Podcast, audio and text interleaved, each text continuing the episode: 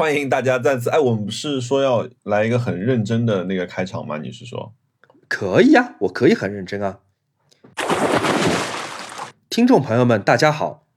啊，你现在收听的是 Fishes Wishes 鱼的许愿播客，这是我们的第二十一期，是吧？对，二十一期。OK，我是联席主播熊小莫。哎，联席是什么意思啊？联席就说 不止一个呀，什么联席董事长、联席参议员、联席参谋长什么的。好，我是另一个联席主播莫。我们的这个播客是关于劝你不要买东西，呃，以及设计，还有艺术。摄影、摄影对音乐，以及做不切实际的物欲的梦。好了，这是我们的介绍。嗯嗯，这个特别认真。好的，呃，我们从哪开始呢？我们先说说你在哪里吧。小莫又出去了。我现在对，我现在在。青海湖的边上，呃，青海湖的边上，嗯，你说青海湖的边上就是在青海省嘛。然后我现在住的这个酒店，在五十六年前是中国第一颗原子弹爆炸的，呃，就是破坏范围之内。哇哦，对，哎，那你这次去是就是去玩还是说去恰饭去的？我有个工作在这里，我要拍一个片子。哇哦，哇，这听上去很酷啊！是的，是的，就是我在旅行，然后啊，我待会儿可以讲讲，就是我昨天这一天是多么悲惨的一天，以及我是多么好不容易 从中国最南的地方跑到了中中国最西北的地方。你呢？你现在？我是我还是在上海。我我今天今天因为我下午我下午今天去看了一个展览，我当然可以说今天下午去看了个展览，然后。呃，因为我我这个周末有一个帮朋友有一个东西要做嘛，然后汉娜就给他的两个晚上都安排的非常丰富，然后他现在已经出去玩去了，然后我在这里录播客。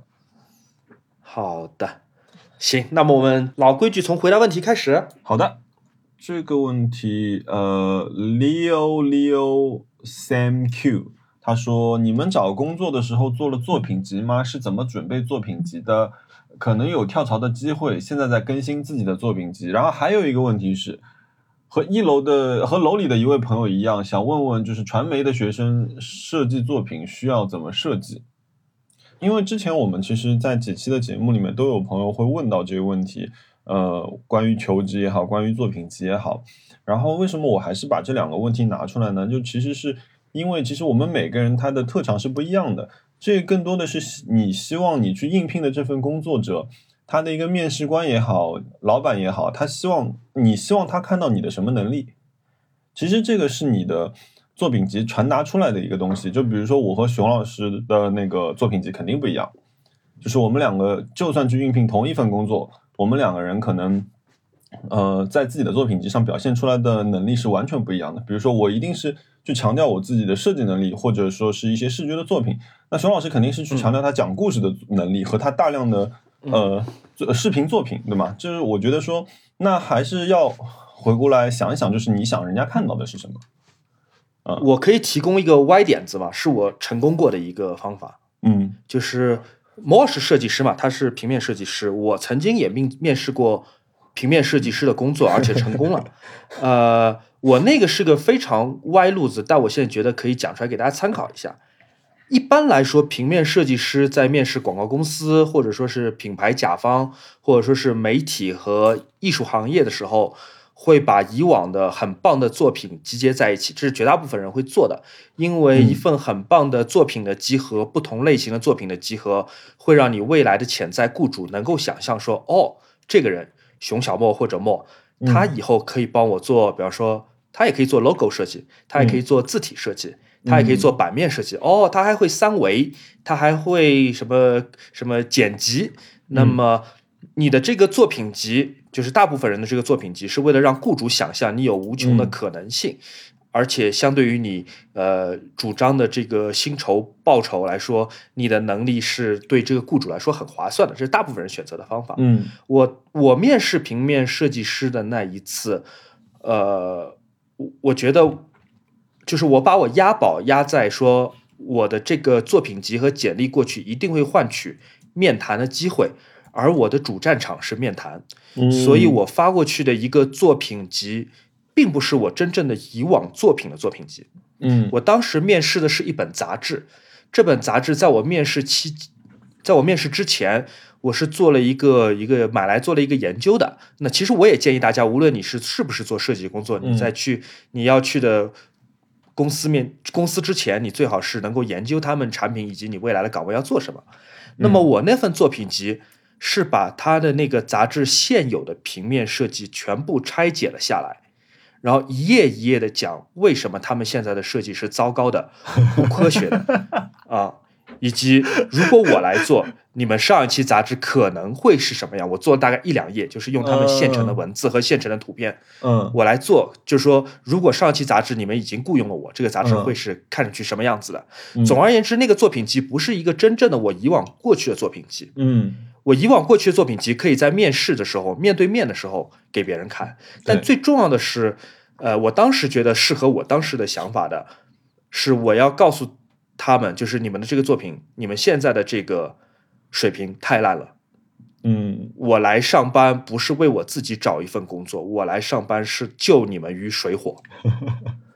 对，而且管用。嗯，嗯，但是如果我是就是相对应看到这个作品集的人，我会觉得说你是有诚意的。其实我觉得，呃，就是只就是投出去的这份简历啊，除了内推以外，其实给人看到诚意是很重要的。因为我只是为了这一个岗位，我去做了什么样的努力。我觉得这种一般你只要不是能力就是怎么说六十分以下或七十分以下的，你只要七十分以上，你基本上是一定能拿到一个面试机会的。因为其实，呃。包括说，我以前招人的时候，我也会看这个人他诚意是有多少，他多愿意做这份工作。因为你说，其实如果是只是大家现在找工作，大部分都是凭想象嘛，所以你其实不知道你到底要怎么样的。对面试官来说也是的，你招的这个人他到底怎么想，你也是不知道。他投多少份工作，你也不知道。但是我觉得，就是能够为了你很想做的一份工作去做研究，做嗯，甚至是做一些你自己的版本出来，我觉得这个对我来说一定是会拿到一个面试机会的。呃，我倒是觉得，你只要去想要得到面试机会的工作，无论这是不是你想要做的，你其实你都要去做一些研究的。嗯就像我刚刚讲的，这两两种简历的形态，呃，是不同的。一种是给你的未来的雇主一个很大的想象空间，就是他想象你这个人，哦，他可以做这个，可以做那个。而我那个是不给想象空间，我那个就是嗯直接告诉他解决方案。嗯我给他的那一个 PDF 就是我的解决方案，就是他立刻所见即所得，知道如果雇佣了我，他可以得到什么东西。嗯，如果他不喜欢，他根本都不必约我，不用不用浪费彼此的时蛮间。蛮直白。但是我对，但是我打赌他一定会找我的，因为 我觉得我吃透了他当时 他们产品的问题。我觉得那些问题就是如果我不加入，他们是解决不了的。对，我觉得建议大家嗯在面试之前也要有这种自信，嗯，至少你要让你的雇主对，无论哪怕你没你是不是，无论你是不是没有那么自信，你也要让雇主感觉到你是一个非常非常自信的人，无论你选择哪一种简历的那个方案啊。嗯，我最近一次面试的时候，我我其实准备了，我其实准备了四本简历，就啊不四本作品集，就是因为嗯我去的时候，我就跟他们说，我说我没有法没法用一本作品集讲完我这个人，我说我可能需要用四嗯本。我说这四本就分别就是我做的不同的事情，而且方向是完全不一样。比如说有一本就是讲我做媒体，我做做思考内容的方式；一本就是我自己个人的艺术作品集。那还有一个可能就是嗯我过往的一些设计作品，然后还有一个最后一个就是，呃，我当时做 Polka 的，所以我当时嗯呃 Polka 是我做的一个虚拟虚拟人物，所以当时他的一些东西也做了一本，就是我觉得这个东西。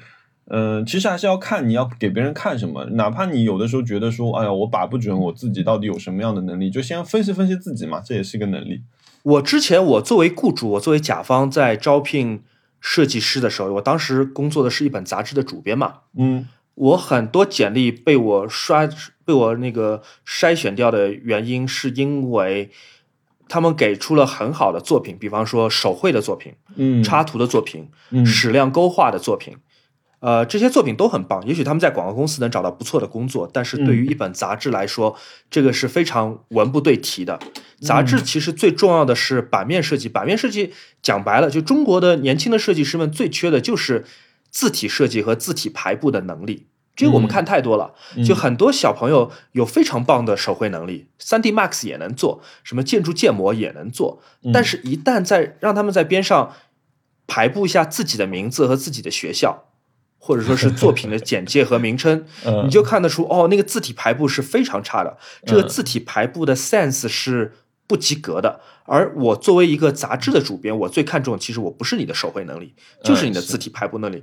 你对字体的组合是不是有一个呃很很很好的感觉？有可能即便你的审美跟我不一样，但是你这个感觉是很、嗯很有趣、很新颖，我就想找你聊一聊。但如果你嗯都是手绘的话，我就觉得，嗯，我收到太多好的手绘了，我不可能每个都面试。对，这是另一种工作了。嗯对，是的。嗯，OK，呃，那下一个问题，呃，嗯两位主播想过养狗吗？为什么没有养狗？为什么大家都养了猫？哎，你是为什么选了猫？呃，我我喜欢猫，很简单，因为我我很我很喜欢猫。我我不是说狗不好，狗我跟狗也有过很好的这个互动交流，但是呢，呃，猫是我最喜欢的小型哺乳动物了。猫嗯真的对我来说就是很有灵性的，嗯而且猫猫有的时候和我住在一起，它并不像是有从属关系的这么一个生命。我不是它的主人，它它也不是我的主人，室友关系。我们互相对我们互相不为宠物，对我们是室友关系，一种若即若离的。如果我家里着火，猫一定会自己逃的，它不会冲进火里来救我。嗯，那这样我就放心了。嗯，我我其实养过狗。其实如果就是之前关注过我的朋友，可能知道，就是我我养过一条柴犬，呃、嗯叫叫苏米。然后嗯呃，其实猫跟狗我都挺喜欢的。呃，我确实就像你讲的，就是狗会像是一个呃狗狗的亲近感，有的时候是挺大的，就是呃。你会知道它对你有依赖，然后或者说它只是想看到你，它就一直看着你，就是它的存在感很强。但比如说菠萝，呃，即便是它这样一只粘人的猫，就是我觉得它的存在感也没有那么强。就像你说的，就是我，比如说我今天在工作室里面一天，我可能就没怎么理它，然后我到出去的时候，可能就摸摸它，跟它打个招呼。就其实像你在大学里 寝室里面，你看到隔壁的人，你看到他，哎哎，你好你好，你今天怎么样？哎，好，其实就是匆匆打个招呼，我又回到就是我的房间里面去干活去了。就是其实我觉得这种感觉也蛮好的。好的，呃，下一个问题就是呃，叫我哎，Y Finoton Z，他说在拼多多上买过东西吗？我在拼多多上买过一千四百块钱的 AirPods Pro，纯粹是为了蹭个便宜，哈哈哈。但是是买到了对吗？买到了，对，一千四百块钱，因为拼多多当时是有补贴嘛，所以那个产品哦不是无限量供应的，是为了它让一些从来不用拼多多的人，比如我，特地去下载拼多多的。那么他的啊，愿望达成了，我也买到我想要的东西，然后我再也没有在拼多多买其他东西。哇，这补贴很大哎。嗯嗯，是的，一千四百块钱。嗯，好，我我没有在拼多多上买过东西，我对拼多多的了解好像只有罗志祥跳的那个奇怪的舞蹈。好吧，嗯行，那就呃没得别的说了。呃，Echo 合同问几千块钱的手表有没有什么好推荐的？Apple 太多了，朋友，太多了。当然，对 Apple Watch 肯定不会错，对吧？嗯然后 Garmin 是我另外一块智能腕表。Garmin 的厉害一点是嗯在于它不是那种一日一充的智能腕表。Garmin 有很多型号，但是好像基本续航都能到十四天以上。啊，跟 Garmin 而且 Garmin 长嗯。Garmin 非常硬核的，Garmin 是做 GPS 那个定位器起家的，所以它不是那种配饰型的智能腕表，它不是像路易威登或者是什么别的奢侈品牌子做的那种玩票的智能腕表，嗯它是对它的交互是有点头疼的，但是它是一个专业的仪器，所以 Garmin 我不知道它是男生还是女生啊，就是当然女生也可以戴了，但 Garmin 是一个真的很硬核、很对于户外和运动爱好者来说很有用的一个东西。那如果几千块钱腕表，你想要买机械表的话，我也有非常非常多的推荐。我自己买很多呃古董机械表，就是一万块钱以内的，嗯呃，大部分的欧米茄三针钢表都可以在，就是古董表都可以在一万块钱以下买到。曾经有一段时间，一万块钱甚至还可以买古董劳力士。呃，现在不知道有没有，可能还是要找懂表的朋友看一看。嗯然后，如果你不挑二手，你不在乎古董表的话，你不在乎这个表不是崭新的，那么像天梭、浪琴、豪雅这些牌子这子，种，呃，精工真的是闭着眼睛选。啊，嗯，就是你你说实话，一一万块钱以下、几千块钱的表，嗯，只要是机械表，只要你是这个设计你是喜欢的，嗯你就买吧，你就闭着眼买吧，这个东西亏不了多少的啊。嗯，这种表反而是真正保值的。对，因为它它可能卖出去还是这个价格，对对，就是它它比如说它已经四十年 old 了，它已经四十嗯岁了，所以你再多戴个两年三年卖掉，它成色也不会有什么多大的变化，对吧？当然，如果你这是真很喜欢的一块表，你不用介意它的价值，你不用介意说。呃，我以后还会买更贵的表，就像我现在其实也会买六位数的表，但是我很多以前买的几千块钱的表，小时候买的几千块钱的表，我现在还是会戴，而且戴的很开心，我一点不觉得他们之间有哪个好哪个差的呃这种区分，对我来说都是我很喜欢的表。嗯，好的，呃，米字必须问，想问一下，呃，周日会不会做日计划或者周计划？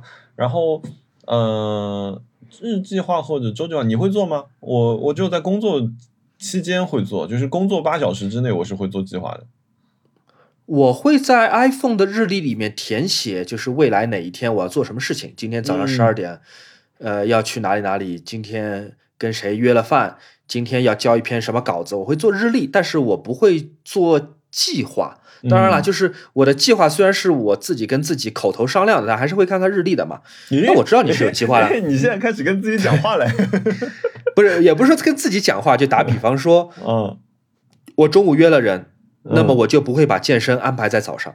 嗯，对，但是这可能不是哦提前安排好的，只不过是今天早上看一眼日历就这么嗯决定了啊。OK，嗯嗯，我我对我基本就是就是在工作时间，就是因为工作，因为你可能在公司工作的时候会是多线性工作嘛，然后你同时会面对很多件事情，所以这个时候是会做一个计划的安排啊，然后走流程啊之类的。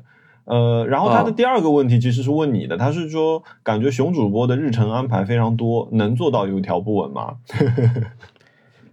呃，经常出差但是总的 对，但总的来说我觉得还行，我觉觉得还是控制的可可以的啊。嗯，我我觉得你昨天发生的这个事情就特别像一个为了就是素材，你知道吗？为了发生，就是好像就是需要给你有这样一个素材，你不觉得吗？呃，虽然我什么都没有拍，昨天真的把我搞得太狼狈。不如我先说吧。嗯哎呀，昨天真的是又倒霉，然后又花了冤枉钱。原来我的计划是我要和我的两个朋友在西宁会合的，嗯，他们昨天从上海出发飞到西宁，直飞的。嗯我呢，我是在深圳，我是选择了从深圳先坐车到广州，然后从广州飞西宁，因为深圳没有直接飞到西宁的飞机。嗯呃，我安排的很好，我想中午十二点从深圳退房，嗯打车去呃广州，大概两百块钱多一点点，嗯直接打到广州机场，然后到的话是两点，我还有两个小时来在机场逛一逛，可以赶上飞机，晚上七点钟到西宁，正好大家一起聚餐。然后后面的所有的酒店和行程都已经定好了，嗯对，也就是说我是不能够迟到的，因为一旦我迟到，我后面每一天的酒店全部要 cancel 掉。嗯然后就是这么的不巧，我出租车来的晚了，然后出租车在过去的路上疯狂堵车，等到哦飞机起飞的时候，我都还没有到广州白云机场，而且因为疯狂堵车，原来只要两百块钱的车费变成了四百块钱。天哪！所以所以你的 其实你的出发时间没有变，而是呃因为堵车和呃司机的延误导致你多了两个多小时对。对，是的，然哦后就是糟糕到这种地步，所以我所有的计划都变掉了。第一，就我赶不到西宁了，嗯因为呃每天是广州飞西宁的飞机就这么一班，我已经错过了。嗯如果我要第二天再飞过去的话，我们整个拍摄的行程都会被耽误。然后我为什么要多花好几百块钱打车从深圳去广州飞呢？因为我不想坐转机的飞机，我想要直飞。但是那班直飞的飞机飞走了，我只有转机，而且那个转机时间更差。我昨天后来买到的就一个一个方案是先在晚上十一点从广州飞到西安，然后到西安是一点钟，然后五点钟再从西安坐西藏航空飞到西宁，那就意味着我一整天一整晚都没有办法睡觉。嗯，而今天其实我有很重的拍摄的任务的，嗯我如果没有睡觉，我就会很糟糕。嗯是那么我在去广州的出租车上，我发现飞机马上就要飞了，我知道我已经赶不上了。其实我在出租车上已经把就晚上的这个折中方案的票给买好了，而且我知道大家赶飞机都很着急，而且心里会很慌。但那时候我已经在劝自己说，我现在开始要在出租车上睡觉了，因为如果我现在不睡，我明天就会很糟糕。然后等到广州白云机场，我找了一个机场的那种像胶囊旅店一样的钟点房，睡了两个钟头，花两百块钱，嗯又是一笔额外的冤枉钱，对吧？本来是不需要的。因为那时候我其实根本都不困，但是我要告诉自己，我现在赶紧要去睡，不然的话我明天那完蛋我昨天像看你在直播一样的在群里面，啊！其实没有，其实我我睡了好几段，然后在广州哦睡完之后，飞到西安的路上，我在剪片子，因为这个片子我要发出来，所以飞机上反而没有睡。到了西安，席地而坐，睡了大概两个钟头，在机场。对，我觉得我要补回来。嗯然后从西安到达西宁的时候是早上七点，我的两个小伙伴在酒店里还没有睡还没有醒，所以我觉得我不要吵醒他们，我自己打了车去了他们同一个酒店，在那个酒店订了一个钟钟点房，又在那个钟点房又睡了两个小时，又花了两百块钱。嗯所以一旦没有赶上飞机，我不但要啊多花一千四百块钱买机票，我的出租车费用从两百跳成四百，我买了两次钟点房，花了嗯各花两百块钱。嗯呃，然后我还在机场非常狼狈的坐在地上睡了两个小时，就总之是非常惨的。但还好今天就是拍摄没还有被顺利是吗耽误掉，？哦，呃那还好，那还好。相对来说还算顺利吧。嗯，嗯，因为昨天你在群里说，你说你在赶飞机，我想想，嗯，难道就是你知道？我以为是你主动延误，你知道吗？就是你可能起晚了，或者出去晚了，那我以为你是去玩的。但没想到，其实你是一切准时，然后他帮你延误了，就是因为客观条件帮你延了两个小时，这个是完全没有想象到的。啊，对，我真的是很久没有延误飞机了。我觉得延误飞机对我来说是一个挺丢脸的一个事情。嗯，对我已经很多年没有发生这种事情了，有很多次千钧一发，但是都没有延误。我上一次延误飞机应该是二零一三年去泰国 你竟然能，其实我没，有迟到，嗯对我没有迟到，我也嗯准时赶到了登机口，登机口甚至还没有人来排队，嗯。然后我就去上厕所了，然后上厕所就玩手机，然后 我就把起飞时间记成了登机时间。啊，舒舒服服的回到登机口，登机口的工作人员告诉我，对，门已经关掉了。哦。然后我只好再出去重新安检，重新买了一张去泰国的机票。对哦，而且那个护照上盖的章还得重新取消，再重新改。啊，所以你得出关再进关。对你出关的时候，你之前盖的章得取消掉，因为你没有出国，哦你回来了，哇哦，就很麻烦，很麻烦。对，嗯，好的，嗯，行，好，血的教训。那我们继续。嗯嗯，养了达西的兔子想说想听听玄老师的医美感受。你最近还有做过医美吗？好像为了直播去做过一次医美，那个手不是那个叫什么刷刷刷酸，我不太懂哎，它就是在脸上给你涂一层那个，嗯。我不知道什么酸，可能是叶酸还不知道果酸，嗯。涂完之后再给你敷个面膜。总的来说不算医美，就是啊给你脸上涂东西嗯，啊，对，就类似的东西吧，嗯，哎，你你上次有说过你去做过热玛吉对吗？对，是的，去年的十二月，哎，所以你当时是有敷了一个叫麻膏的东西吗？呃，对啊，麻药啊，对，会让你那个疼痛减减轻，嗯，啊，今天中午我跟我今天中午我跟一个朋友吃饭嘛，然后他说他也去做热玛吉，然后这个人他对麻膏过敏，所以你啊当、是吗你当时敷了麻药之后做的时候疼吗？呃，麻药是不疼的，麻药就是让你脸没有感觉，就僵硬起来。麻药退掉之后，你会感觉到就是有疼痛这些东西吗？不会。呃，没有麻药，它只是涂在脸上，就跟面霜一样的，它涂的过程是没有疼痛的。嗯，嗯，但是就比如说你涂麻药，然后做完整套流程之后，麻药药效退掉，就是你会觉得脸上的伤口有疼啊，干嘛之类的吗？还好，其实还好。哦，嗯这这个家伙就是真的是为了美，他就直接他说就那我就不要麻膏，他就问医生，医生我你说我不能做是因为呃是因为什么原因？医生说你是对麻膏过敏，那那他就说哦那我就不用麻膏了，然后他就这样做了一个热玛吉。哦，那挺厉害的。但是我听说，好像从科学角度，女性承受疼痛的能力是要比男性要强很多的。男生所以我不知道有没有关系。对的，啊，是吧？男生是吧？呃，是个男生。啊嗯，哦，这样子啊。行，下一个问题。呃，D D Fish HB 问，呃，如果是日常拍照用，他想问问你，索尼 RX 一百系列值得入手吗？嗯，拍照是吗嗯，？RX 一百算是手机替代品吗？啊，嗯，嗯，不好说。我觉得真的不好说。我觉得 iPhone 12 Pro Max 的拍照真的还不错的。当然，它不是相机，它也不是为了取代相机而产生的。嗯拿相机去跟手机来做的评测也是不客观的。嗯但是其实可以先问问你自己，就是 iPhone 的照片是不是，或者手机的照片，任何手机的照片、是不是不能满足你？如果你觉得手机的照片确实不能满足满足你，你再想想是哪些地方不能满足你。比方说，它的景深不够浅，嗯，它的肤色还原是不是不够好？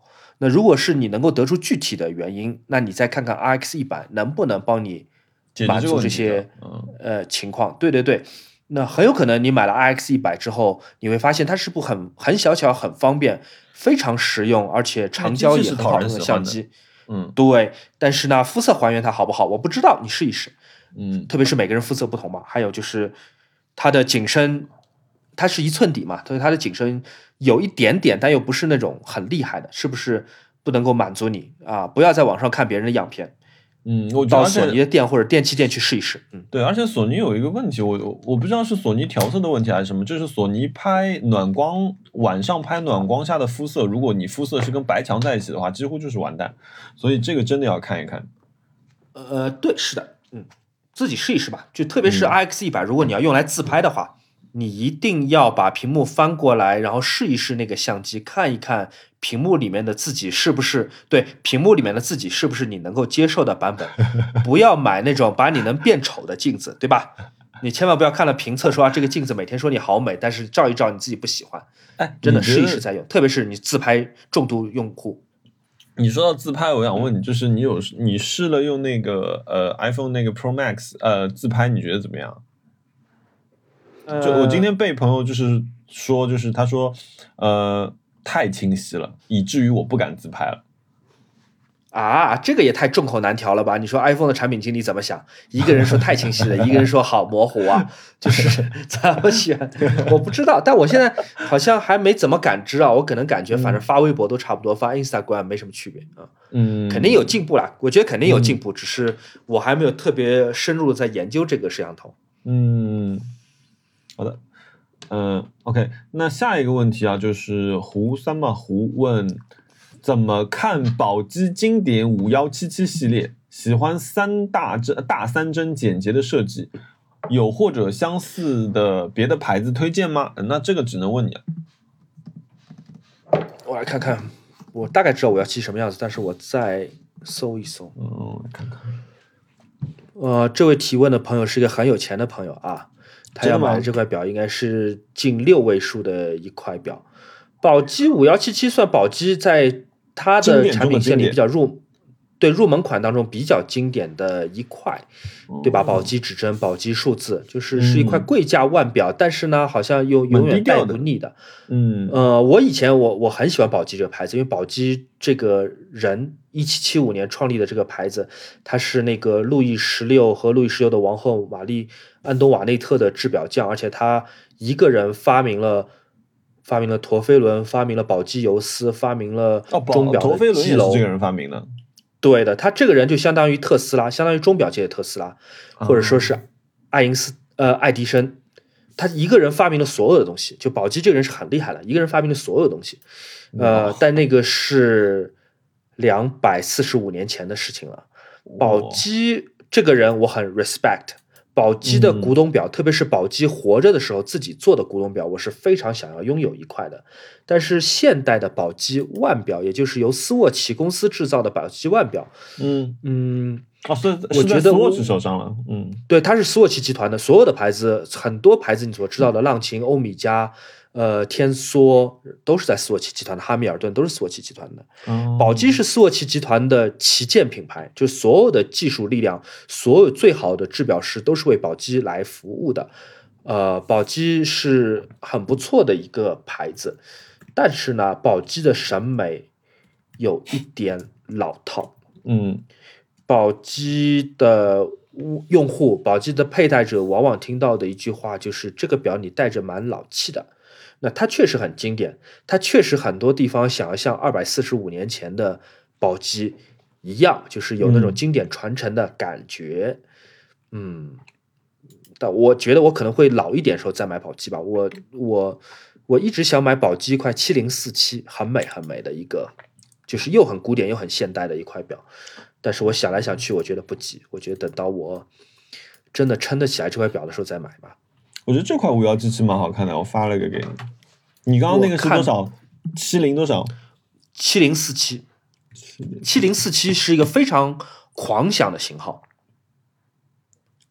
七零四七不是像五幺七七这样这块儒雅的温婉哦，的，这个好看，这个好看嗯，。七零四七非常美。七这是把零四七表的背面给给解构。对，它是有完全开开放的一个盘面，而且它是跟历史上一块宝鸡古董腕表是古董怀表是一样的设计的，就是小的基楼表盘位于十二点位，然后所有的机芯不是做打磨，而是做磨砂的。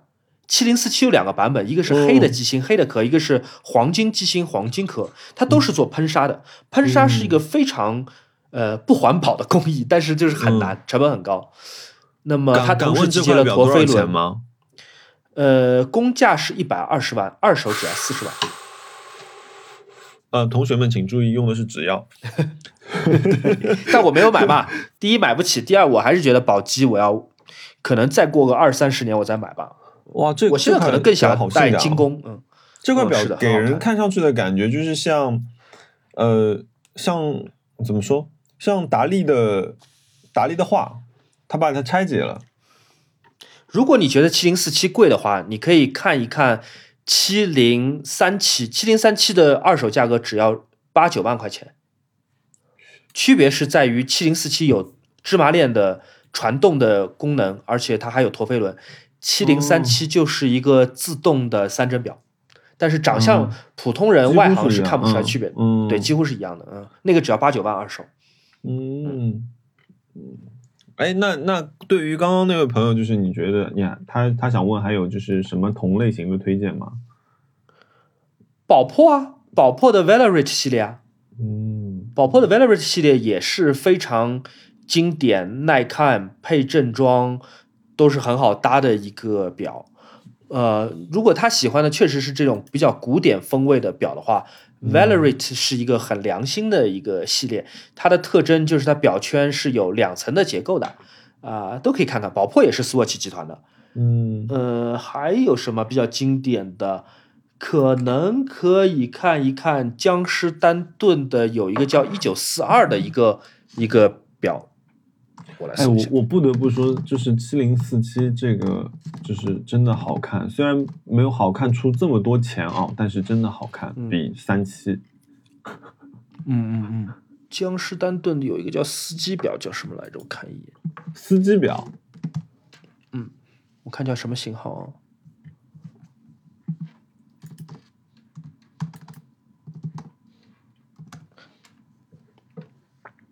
江诗丹顿一九二一，嗯这个表也是根据当年一九二一年的一块古董表复刻的。它很大的一个特点，它的表是正正好好歪了四十五度。嗯它是为当时就刚刚汽车开始有平民开始买嘛，当然也是很有钱的人了。就是你带着这个表的时候，你拿着方向盘，你还是能看到正的时间的。这个表其实也很经典的，而且现在二手价应该也就是八九万块钱。一九江诗丹顿一九二一，这块也很特别的，嗯。哇塞，这个是在上课嘞，嗯嗯。个一九二一，哇，你是真的都能记住这些型号？啊、就是我曾经考虑过，我想要买这些表，都是我曾经考虑过的，然后都是我放弃的。嗯。哦，它是可以让你歪着看，嗯，这个蛮对的，你就你你你你想象一下吧，你是开车的人，你嗯拿着方向盘，你的手的这个姿势能让你不用侧过头去看时间嗯。啊、很特别。嗯，而且我刚刚还看啊，就是那个呃七零四七这块表，就是正义联盟里面钢铁呃那个蝙蝠侠戴的那块表。啊，是吗？嗯这么有钱？嗯，蝙蝠侠好有钱。蝙蝠侠歌坛首富。七零四七我是真的很想要的，因为对于宝鸡来说，陀飞轮就是最重要的发明嘛，嗯，而且它恩泽所有的其他的它的竞争品牌。今天所有的就是跟宝鸡竞争的品牌，在他们用到陀飞轮的时候，还会说这是亚布拉罕宝鸡发明的装置；然后用到游丝的时候，还会特地讲说这是宝鸡的游丝，叫 Brigade Spir- Spiral，这个是一个特别的一个专利，当然现在已经过期了。然后嗯以及很多牌子还是会有，包括叫呃百达翡丽也会用所谓的宝鸡指针、宝鸡数字。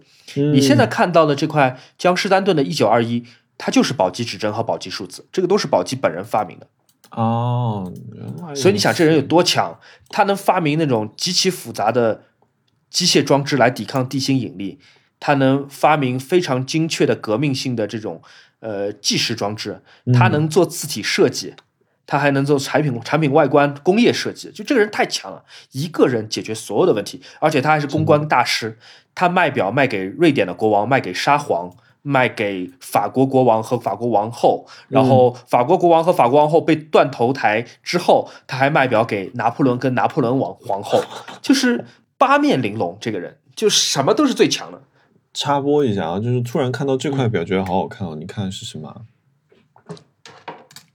这是一块呃蓝宝石加版的宝玑表，呃，一九九七。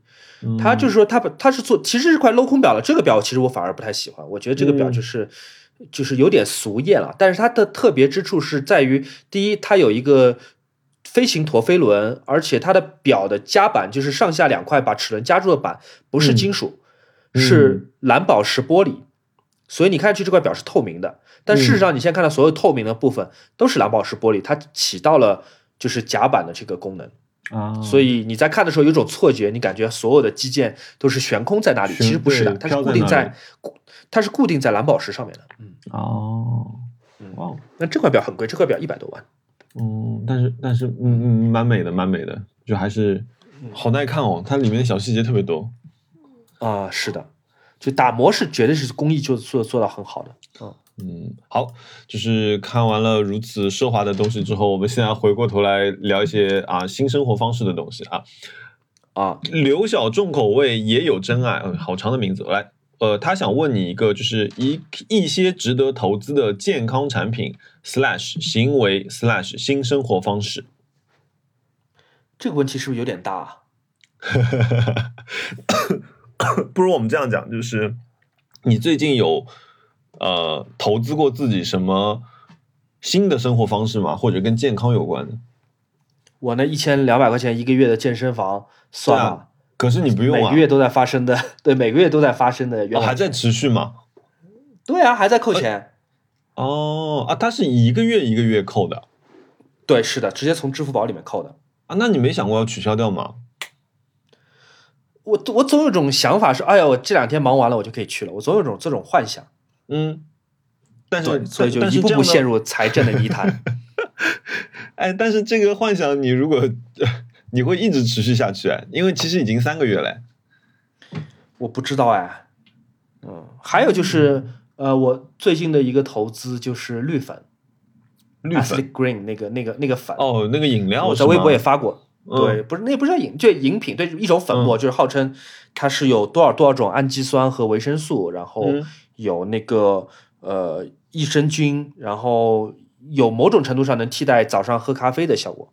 嗯我在喝那个东西，我觉得那个东西效果蛮好的，它的口感怎么样口感反正就是不难喝不好喝，嗯，嗯，不难喝不好哦。喝，但是呢，我觉得它不是那种魔法般的效果啊，这个是必须说明白，嗯它不是一种魔法般的效果。但是喝了一个月之后，你是觉得说，哦，好像这样那样是会变好一些的。所以我觉得，呃呃，是一个新西兰进口的一个牌子。你你会每天都喝是吗？对我每天都喝。我最近的健康就是可能可能就是自己做饭的次数变多了，当然不是我做饭嘛，就是我们俩逛菜场的次数比较多。就我觉得这个算嘛，就其实我们比如说现在下班或者说是周末约了要见面的时候，我们会去超市就是买一堆东西回来做。这个是我以前不会的，就是因为这种新的生活方式可能是跟我以前比，就是因为其实你买菜，特别是你在比如说像呃 City Super 或者 Olay 啊这种超进口超市买菜，其实不会便宜的。然后呃，但是呢，就是会觉得说这个行为本身会让就是你今天吃的这顿饭更加健康。我不知道，我是这样想的。嗯，我反正很久没有享受过做饭的乐趣了。我本来也不算会做饭吧，我会打打下手，但我不会做饭。嗯，Hoopla 问讲讲徕卡 M 系列胶片机，他说他说觉得你很少提到那个 M 六，除了电子快门的 M 七，哪一台 M 的使用体验最佳？如果是收藏角度，哎，那我我先来回答一下，就我这个答案比较快，我觉得。如果你只是讲说哪一台 M 的使用体验最好，那我肯定是推荐就是 MP，因为这是最新的一代，然后确实就是使用方呃，其实不是最新的一代，它是最经典的一代，就是现代嗯 M 相机。嗯，对对，就是但后就是后面还出过不能测光的 MA，那个不推荐大家买。哦，你是说胶片还出过一台 MA 吗？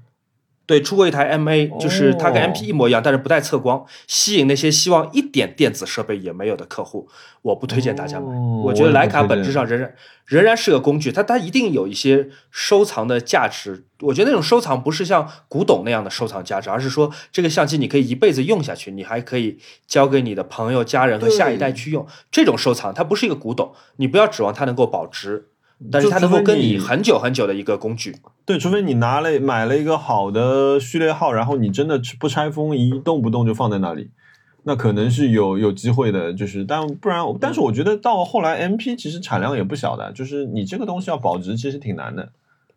对，就是徕卡产量小的相机你都买不起，徕卡产量不小的相机，我觉得是真正有价值的。然后回答这位朋友的问题啊，关于 M 系列的这个胶片相机，这个一讲我讲一两个钟头不在话下。那我那我除了作为嗯，除了作为特种功能，就是没有测距功能的 M 一，我没有买过，嗯以及测光呃是都坏掉的 M 五，我没有买过。嗯徕卡每一代 M 相机我都买过，就胶片的 M 代，每一代 M 相机胶片机我都买过、嗯 m 二、M 三、M 四、M 六我买过两两个版本嗯，MP，呃，然后我还有其他一些小众的版本，比方说 MP 三、MP 阿拉嗯 cut、M 七阿拉 cut 我都买过。M 六我买了两个，最后我还是卖掉了，没有继续保留。第一是因为它跟 MP 功能太重叠了，嗯，而且价格差别不大。M 六，嗯而且现在涨价涨得很高的，就是你买 M 六，你还不如买个 MP。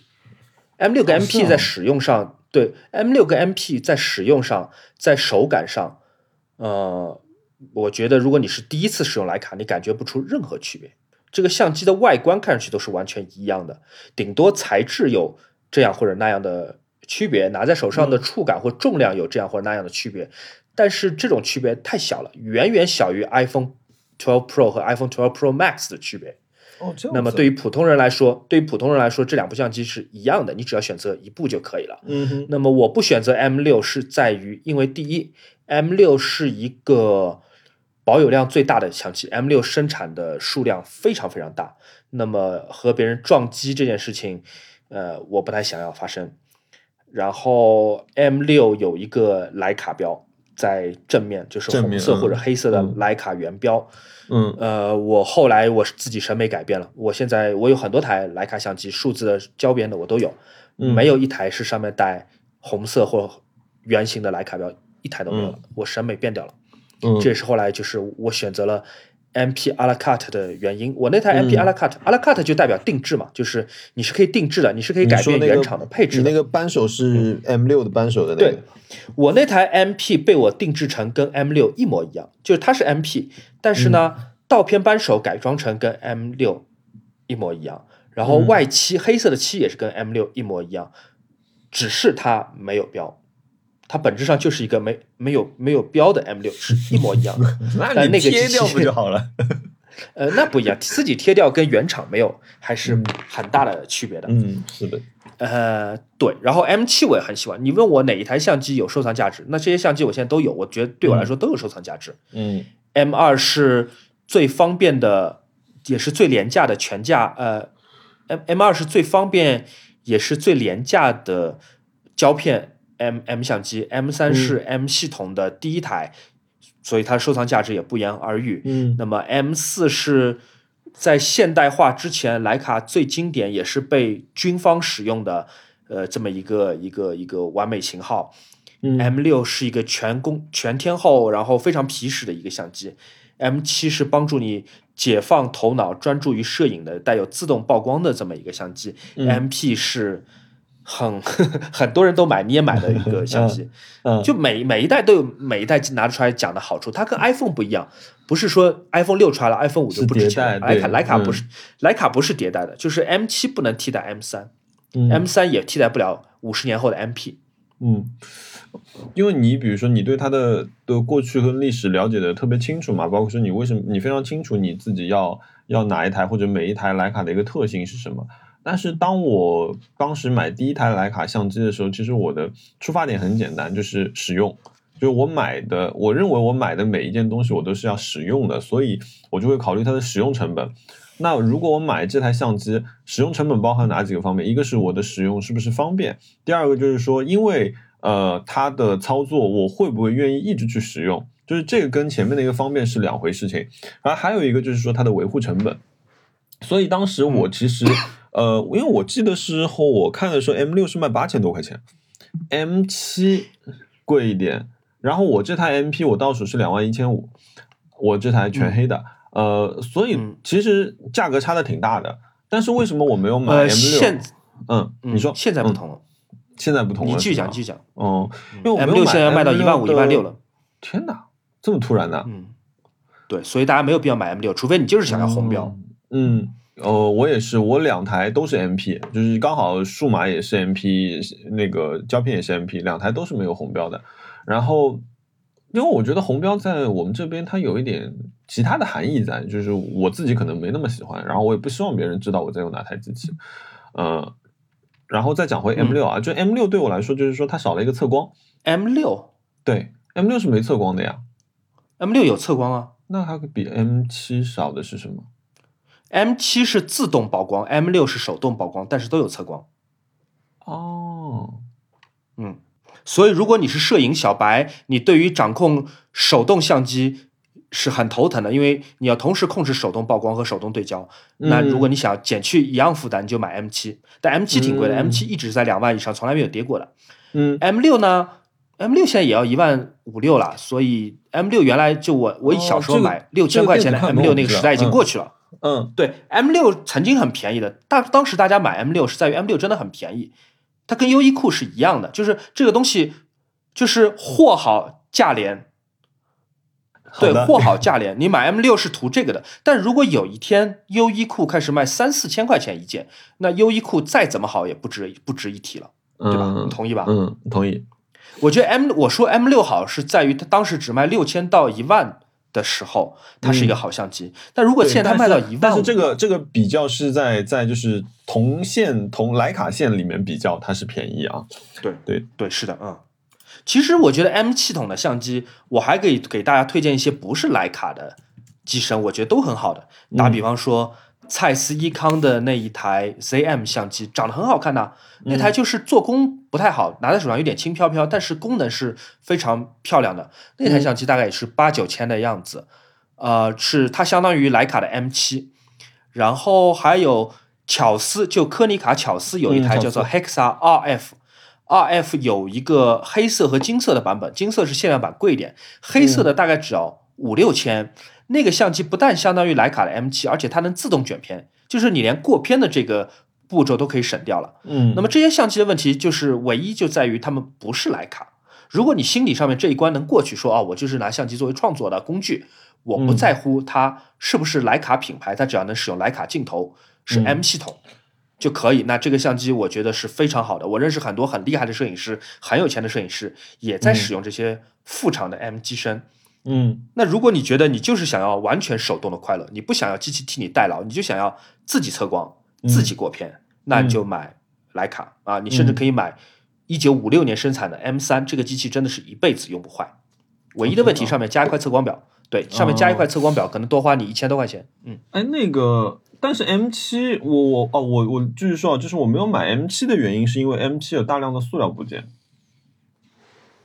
我以前也是这么想的，我买了，我前前后后手里经手过十几台徕卡，嗯我都没有买 M 七。但是如果大家听过我们之前的播客，知道我今年就是买的最后一台徕卡就是 M 七。我想明白了，嗯我不在乎了，就是我觉得它是塑料部件，但它也是个耐用的塑料部件，它不是嗯那种用来做电子烟的塑料。它是一个可靠的一个部件。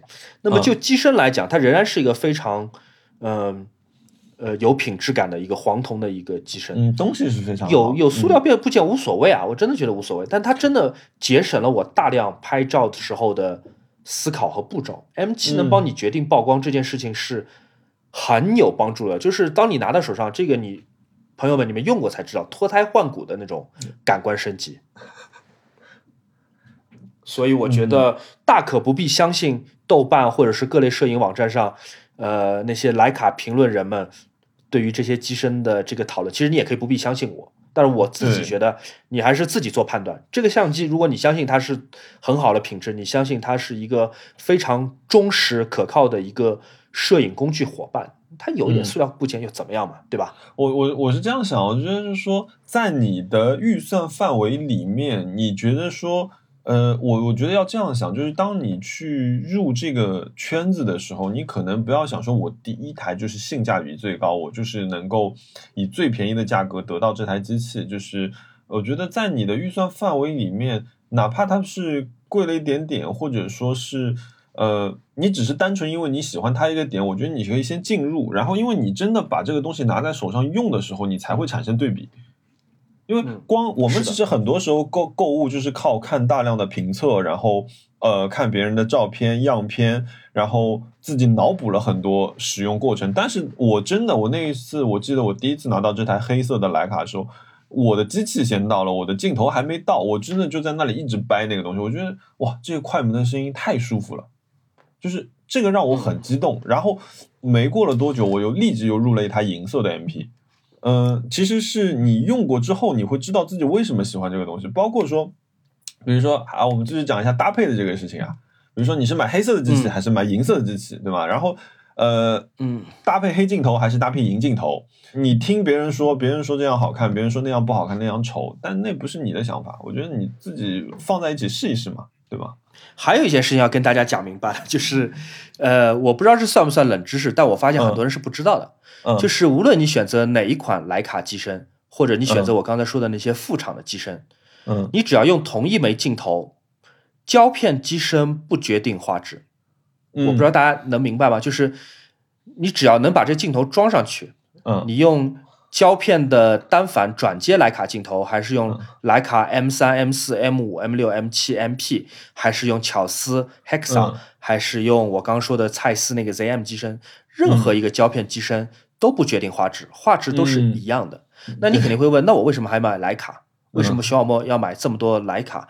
徕卡就是机身的意义是在于它不提升画质，但是它能让我有一个非常好的，就是对于设备的一个操控感。这种操控感不是你买到机器的第一天就有的，这种操操控感是要有很很常年的一个训练。如果你觉得这个设备，呃，这个胶片相机设备对你来说，呃，你是抱有就是提升摄影画质、提高就是画面表现力的这个目标去买徕卡，那你不如存个钱买个好点的镜头，嗯机身什么都是一样的。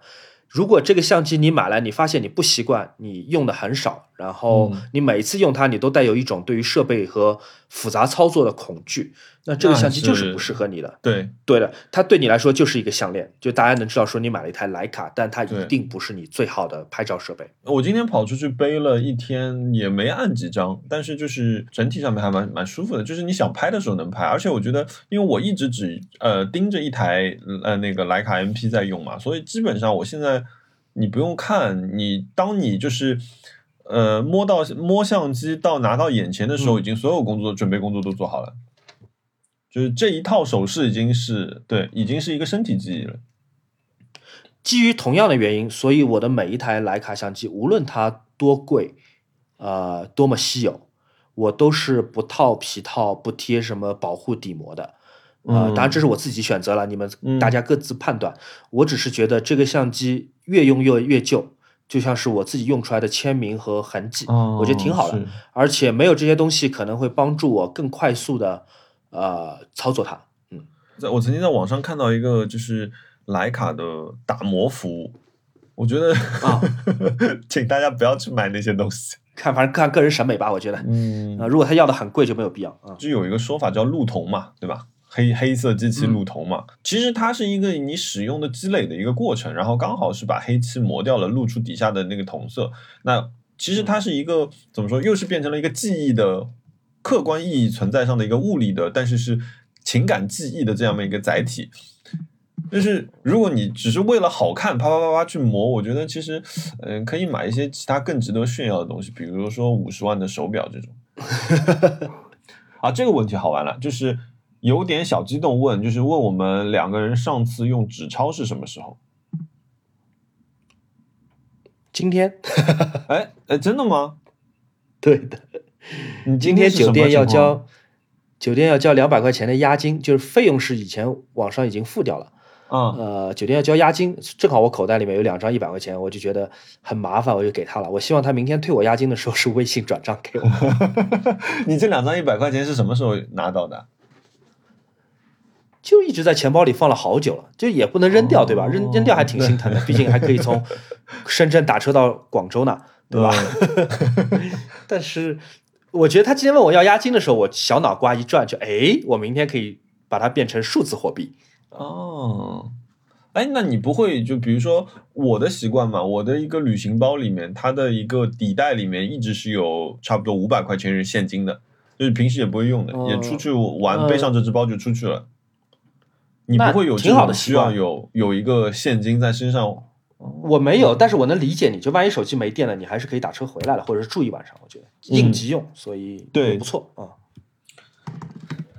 呃，好，最后一个问题，哎，最后一个问题也是问我，就是呃，问我弹钢琴好玩吗？有没有合合适业余的曲子？弹钢琴好玩的，呃，这个问题是 Joanna 南瓜问的啊，就是弹钢琴，我觉得是好玩的，在你没有就是考级或者说是表演的压力情况下，特别是在家长面前表演这件事情，嗯、有没有适合业余的曲子？我不知道你平时听什么，但是我觉得那个德彪西的《月光》其实还可以的。然后坂本龙一的《Christmas》的那个呃前半段，就是我觉得会给新手很大的一个一个一个成就感。然后还有就是哥德堡变奏，我觉得你如果前面两个 OK，那哥德堡变奏的第一第一段就是 A R I A 那一段也是可以弹的。呃，我觉得这个都是呃零基础新手，你你认真练是可以练会的。它没有太多的和弦，嗯、是比较好掌握的。进入我们的冤枉钱环节。你先讲。好，听完你的第一个冤枉钱，听听我的一个非常大的一个准冤枉钱。我那个 NJS 那辆自行车组装的一个实录啊，就是我们继续在记录这件事情。就是嗯我在一个日本的网站上面，叫 Track Supermarket 上面，这其实是一个一家名店，而且是我有朋友去访问过他的实体店铺的。那我在他的网店上面，我买了很多自行车的部件，总价值大概是八千块钱人民币，不不，八千五百人民币。就算上运费之后啊，那其实这是蛮大的一笔钱了嘛。那这个东西成交是什么时候呢？上上周末，也就是说，隔了这么多时间之后，我我依然没有就是拿到这批东西，并且今发生了一个什么情况呢？就是说我会给这个店家写邮件，因为还好我的付款走的是 PayPal，我自己先用我的 Gmail 给给这个店家的一个一个邮箱写邮件，我就说，哎，我说我想问一下，就是我这个东西到哪里了？我之前给这个店家还写过几封邮件啊，就是我每次问他一些技术问题的时候，比如说我说，哎，我这里有一个花鼓，呃，我想要一个一百一十尺嗯宽度的一个花鼓，然后。但是呢，我想要一个三十二孔的。当然，同学们，我现在这里讲的那个术语稍微有一点点专业。这个东西是什么呢？就是你呃，自行车整个轮子中间的那个连接钢丝的那个呃，像两个陀螺拼在一起的这个东西。这个东西的学名就叫花鼓。然后我想买这样的，然后他就是会非常专业的回答我这些问题。这个感觉其实是可信的，因为东西还挺挺偏门的。但是呢，每次当我问他说：“哎。”那我想问一下，请问我这批东西大概什么时候会发货？因为他们的网站出了一些问题，所以在网站上面是没有我的购物记录的。呃，然后这些我所有的购物记录和我的那个买的产品的列表呢，是在我的 PayPal 里面呈现的，他就不回我消息了。然后，而且我每一封邮件都写的特别卑微，你知道吗？因为毕竟钱已经付出去了，所以态度得特别好。然后我大概写了两封邮件，呃，问他。就是我的我的东西，你大概什么时候会发出来？我说我不是催，我只是想知道一个时间，他都没有回复我，直到今天，我觉得就是有点头疼了。我觉得说，哎，这样就有一种石沉大海的感觉。然后我就觉得说，那我就把我就去了 PayPal，我就点了申诉，然后我把我跟他所有的那些邮件记录啊什么全都传上去了。然后 PayPal 现在是跟我说，如果十二月十一号之前没有回复的话，我可以把这个事情 elevate 上去，变成一个。呃，赔偿申诉，但是就是，但是我 对这个，所以这个东西我现在是列为一个准冤枉钱，就是，嗯，我不知道你有没有这样的经验哦。其实我几次在日本的网站上面，特别是这种跟店铺之间的网站，如果是用邮件沟通的话，每次体验都不是太好的，因为日本人英语很差嘛。对，但是你知道我沟通的两次，哎，这两次而且还都跟自行车有关。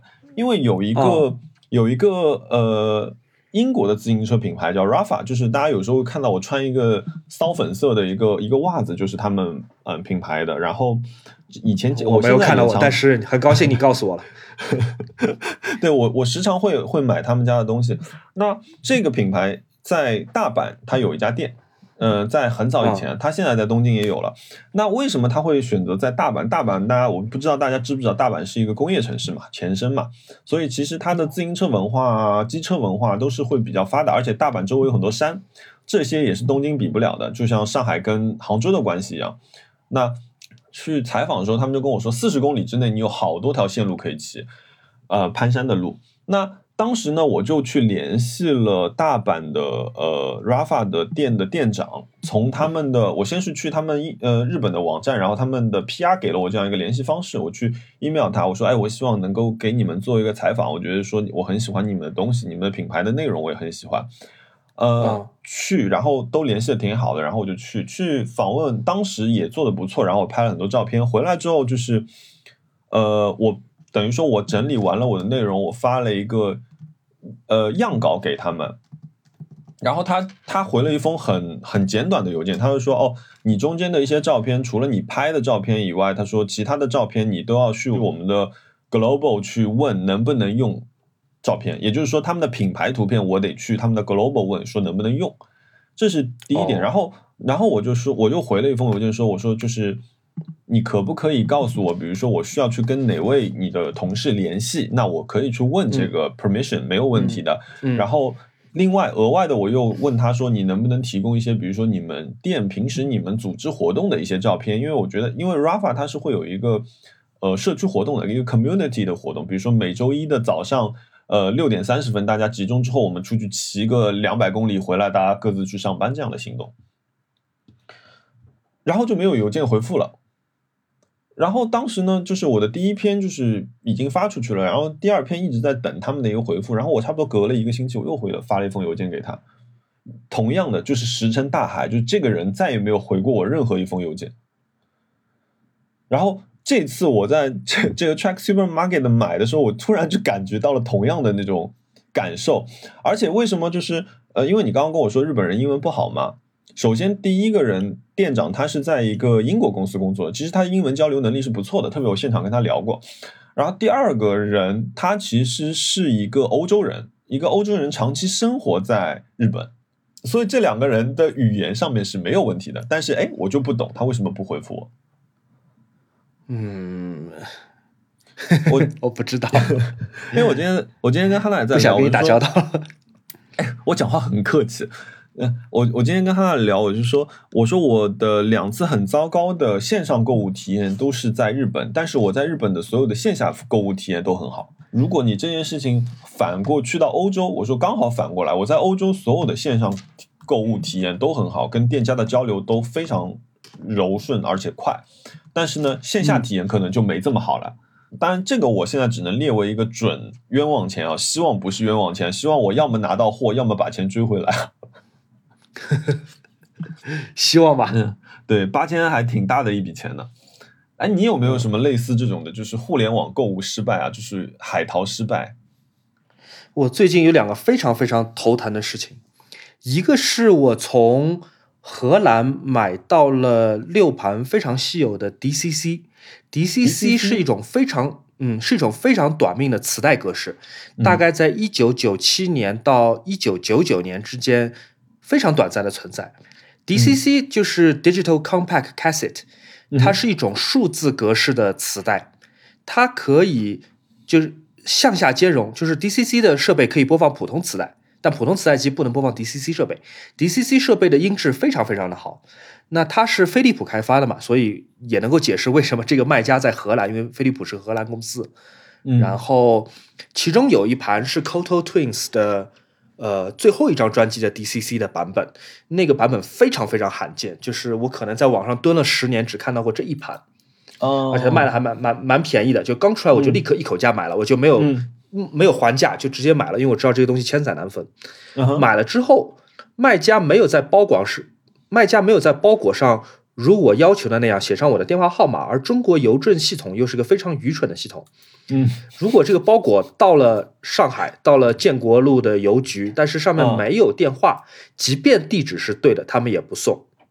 啊，然后在那个邮局待了一个月之后，他们就退回去了，退回荷兰了。哎，那邮局会联系你收税吗？不会，就是他已经过了海关那关嘛，到了邮局。邮局等了一个月也没有也没有联系我，然后又退回去，现在退回荷兰了，然后我又只好再去联系那个卖家，但是理论上因为我的追诉期间已经过了，已经时间太长了，那卖家可以完完全全把这个东西再次出售了，但还好那个荷兰卖家还是，我觉得他不太礼貌，但至少还是诚实的，就是把这东西还寄给我，但是我支付了二次邮费，啊，现在这个磁带正在从荷兰第二次来到我的路上，然后好死不死。又有同样的情况，是我从一个法国卖家那边买了两张黑胶，这个黑胶他又没有写电话号码。易贝吗？呃，Discogs.com。哦，Discog。嗯，OK。对，然后一样的情况，到了上海的时候，我不知道，我并不知道这个包裹到上海了，然后邮局没有联系我，因为没有电话号码，邮局也不送到我的地址来。过了一个月，悄无声息的自己又退回法国了。那法国现在是一个全程 lockdown 的一个状况。对。然后这个卖家回复我邮件也非常的不客气，我觉得他可能觉得他们 lock down 怪在我头上吧，我不知道他为什么这么想，但是我觉得他是是有这种情绪在这里面的。那么我还得陪着笑，我告诉他我愿意支付所有的费用，但是你这个邮唱片要给我再寄回来，而且我要麻烦你把电话号码一定这次要写在上面。基本上就是一边要求一边跪地在求，就是这样的语气，因为这两个人都是这两个人都不太 nice，因为跟你刚才的情况是差不多的。哦，对我基本也是跪着说，你能不能告诉我你什么时候大概会寄给我？对，是的。然后这种体验是非常不好。你想要发脾气，但是你现在有把柄在别人手上，别人可以完完全全就是据为己。而且我那两个包裹挺贵的，我那两个包裹都每个都好几千块钱呢。哦，那我一下就心理平衡了，我天哪，舒服好多。你这个人怎么这样？对我不是说我的播客是绝对真实吗？嗯，呃，毕竟我有八千块钱，现在不知道飘在哪里呢。嗯，好吧，行，还有别的冤枉钱吗？其他，嗯，其他没有了，其他没有了。但是，呃，我今天你说，你说，你说，你说，你先说。我今天其实一个小时前刚经历一笔 冤枉钱，啊，对的，一个小时之前，是就是我们在录，播客之前，嗯就是我，呃，紧赶慢赶的，赶紧跟朋友们开车赶到青海湖边上这个酒店，我之前预定的嘛。其实酒店的、呃状况和就是硬件是挺差的，但是我本来期待也不高嘛。嗯呃，我想赶紧坐下来，插上电源，插上麦克风，可以录播客了。嗯我在酒店前台，我事先订好的。我在酒店前台，呃呃，这个 check in 的时候，我就嗯问了说，你们房间，因为我订了两间嘛，我跟我的朋友各一间，我说这两间房间哪一间更贵点？他说哦，你们订酒店的价格我们是看不见的。我就我就好奇了，我就看了一眼他当场订这两间房间的价格是多少钱。他嗯当场订的话是一百五嗯一间，嗯，那么一百五其实还挺便宜的，对吧？虽然是一个荒山野岭的酒店，但一百五还是挺便宜的，对不对？挺便宜的，嗯你知道我从飞猪上我提前订的，我是飞猪上提前订的，嗯，你猜多少钱一件？两百四十块，你觉得当中会有呃百分之六十的差价，对吧？就飞猪当中赚了百分之六十差价，对不对？。对对，飞猪这个平台是这样子，它不告诉那个酒店方他把这个房间多少钱卖给了我，酒店方也不知道，我也不知道酒店方这个房间到底卖多少钱。飞猪大家都知道是杀熟的，你有可能用 iPhone Pro Max 订单订和你用红米千元机订价格是很不同的。哇，我在飞猪上提前订的啊，提前订理论上应该是更便宜的。你在酒店现场在前台看报价，理论上应该是最贵的。酒店今天前台报价是一百五，飞猪卖给我是四百五一间，我订了两间。飞猪直接把这个酒店的价格卖高了三倍，我天呐，谴责，你能想到吗？这是多么的不要脸！我觉得就是人工智能在帮这些大企业、大平台在骗钱的时候是为虎作伥的。因为我订酒店，因为我知道这个地方条件不是很好，可能不是一个硬件条件很好，所以我订酒店我是用一个很你选蠢的办法。了贵的，嗯，对我选了就是按价格降序来排列，然后我看第一间怎么样。嗯那我觉得人工智能就能感测到说，第一，我是用一个最新型号的 iPhone，嗯，来订酒店花钱的，嗯，你是愿意花对，钱的，第二，我想要花钱，我想要用呃价格升序来排列，我对于价格不敏感。那他居然把一间非常普通的酒店定高了三倍价格，啊，这个行我觉得这这这件事情是很恶心的，飞猪是真的很恶心。嗯。呃，解决方法是什么呢？你又不可能说大家抵制飞猪，不要用飞猪，嗯，那你有可能取消掉吗？没法取消，我钱已经付掉了，取消就是百分之一百哦扣掉了，不不能退还的。我建议大家以后在订机票或者订酒店的时候，就是飞猪或者别的什么去哪儿几个平台 Booking 同时嗯打开看一看，然后尽可能用网页版订，嗯，然后比较一下同一间酒店在不同平台的价格。我其实跟你碰到过一个类似的问题啊，但是真的是很久很久以前。呃，我去了一个叫热水镇的地方，那当时我们去之前查的时候，查说这是一个温泉镇，呃，嗯就是那我觉得说，一般温泉镇会在那样一个地方，它应该是比一个比较热门的地方嘛。我们是担心会订不到房间，包括说很多地方也是说房间可能会订不到之类的。那我们就早早的就在网上订了一个呃能订到的一个房间，然后我记得差不多也是要五六百块钱一个晚上。那你可以想象，嗯在内蒙古就是那个地方，其实这个房间算也以像你说的，其实它是不便宜的，因为不会有那么多人去。其实，然后我们那天到了之后就发觉，哎，其实没有什么人。然后呢，我们就就去了一下我们的酒店，去了之后我就觉得说一楼虫子很多，我们觉得看上去好像这个地方不是太好。然后我们就这个时候呢就跑出去，就是呃在外面瞎转的时候，我们就去了别的酒店问了一下，问了之后呢才发觉原来说。就跟你的情况差不多，我那个时候应该是在携程订的房间，那现场买那个房间可能就是一百六到两百块钱，嗯嗯，然后携程上面他可能就是五百块钱卖给我。当这个我也碰到过一次这个事情，所以我完全能理解你当时那种感受，就是会会蛮气的。其实，就大公司太恶心了，就是我觉得大公司当中赚点什么百分之三十、百分之二十抽头，我觉得可以合，我可以合理化，对我觉得这是对啊，但人家要吃饭，但你翻三倍卖，而且是以这种几乎欺骗的方式来报价，我觉得这个真的是飞猪，真的是太恶心了。真的怎么想？我觉得你刚刚问我是增了百分之六十的时候，我想说，嗯，难道增百分之一百吗？我觉得这个呃已经是很一个非常无耻的事情，但他增了三百，我天呐，哦对，好吧，好吧，你还花了什么冤枉钱吗？其实他没有花什么冤枉钱，我倒是那你有花什么钱吗？上周五我开始休假，所以我去了趟杭州，所以我去杭州是等于说吃吃喝喝玩玩花了点钱。但是值吗？你觉得？我觉得还蛮值的，你知道，因为我们当时是有一个纠结，就是我们去杭州是坐高铁还是去还是开车去嘛？啊，因为杭州一个就是它的那个限行非常非常多嘛，众所周知的杭州汽车的保有量太高之后，其实杭州的限行是很麻烦的一个事情，而且它每天的号码不一样，就有有点有点有点头晕，然后包括景区又限，所以当时一直犹豫说要不要开车去，哎，但是后来没有想到我开车去这个事情又变成一个很开心的事情，简单的直男快乐啊，就是我那天我在微博上面发的，我在沪昆高速公路上开的时候，突然。背后有一辆车一闪，就是以我的直觉，就是我听到了一个声音，然后我再看了一下我的那个反光镜，我就看到一个车头，蛮漂亮的。哦，然后我就我，然后我就跟他撞到你了吗？没有没有没有，它只是出现在我的背后。你知道性能车就是老远你就能知道它来了，你知道？啊啊，我就松了一脚油门，然后我就想等那个车上来，因为我就开始好奇了，我想看这是个什么车。